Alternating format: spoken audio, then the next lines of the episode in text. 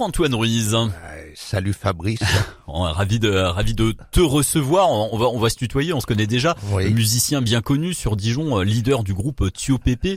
Euh, mais tu écris également des, des livres. Alors il y a eu un premier un premier numéro, un, premier livre, une Oh. autobiographie. Le train, train de la vie est annoncé avec du retard. Voilà. Donc ça, c'était une auto, une Ça, autobiographie. c'est une autobiographie, le premier. Oui. Le premier et le deuxième que j'ai euh, entre les mains, expérience avec un S cette fois-ci. Il s'agit Oui. de raconter des anecdotes un petit peu du quotidien qui t'est arrivé à toi, mais qui arrive un petit peu à, à, à tout le monde. Il y en a une trentaine d'expériences comme Oui. ça, euh, comme par exemple, bon bah la- l'accueil que l'on a parfois quand on va au bureau de poste, euh, la- l'humeur de la caissière au supermarché, c'est plein, mais- plein de choses comme ça euh, marrantes à raconter.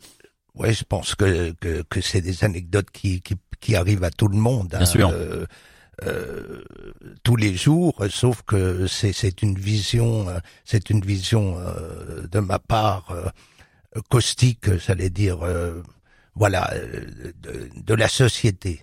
Mais euh, où je m'inclus absolument dedans. Attention, hein, Mmh, je ne reste mmh, pas en marge. hein. Ouais, ouais, ouais. Euh, sur la quatrième de couverture, par exemple, euh, tu dis euh, l'ivresse que peuvent procurer les cris d'un bébé juste derrière soi dans un avion de 300 places pendant Oui, des heures. oui. Ça aussi, c'est quelque chose qui t'est arrivé. Ah ben l'avion, absolument, ouais. ça m'est arrivé, ça m'est arrivé euh, Plusieurs fois C'est voilà, pour- euh, c'est c'est toujours pour. Et alors, on a ça pendant des heures. Bon, bah c'est normal, c'est un bébé, puis on se regarde autour avec les autres passagers. Oui. Bon, bah on est obligé de, de, de subir. Dans, dans l'histoire, ce qu'il faut retenir, c'est que c'est que évidemment que le bébé pleure et que c'est très bien, C'est normal. mais euh, qu'il qu'il soit juste derrière vous sur un avion euh, à moitié vide, Oui. euh, ça ça c'est un peu plus Là, on compliqué. dit, euh, on l'a presque fait exprès, quoi. c'est ça. Ouais, ouais, ouais.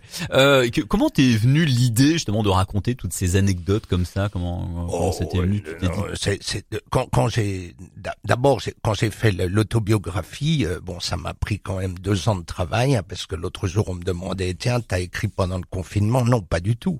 Euh, en fait c'est c'est l'élaboration euh, d'une écriture euh, c'est c'est c'est c'est compliqué euh, c'est de la souffrance euh, donc ça prend du temps quelques nuits et puis, euh, suite à la parution euh, de- du premier, euh, j'avais besoin de, de, de faire quelque chose, euh, enfin d'écrire quelque chose de plus léger, Hum, de hum, plus léger, qui, Hum. qui, qui puisse, qui puisse en tout cas euh, euh, faire un peu rire les gens. Au quoi. moins sourire, quoi. Euh, Ouais. Voilà. Ouais, ouais. Tu parles d'anecdotes du quotidien, tu parles également de faits d'actualité. Euh, L'expérience numéro 27, par exemple, que je vois dans le livre, à la page Ouais. 69, c'est le retour sur Terre de Thomas Pesquet.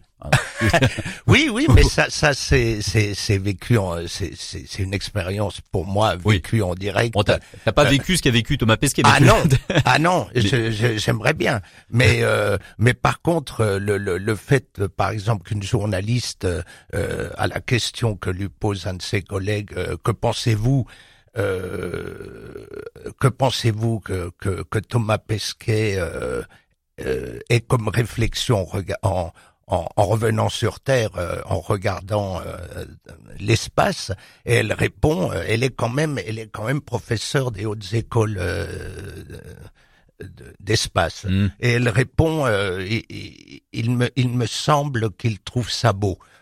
Euh, bon, euh, bon voilà. euh, bon, C'est le moins qu'on puisse dire.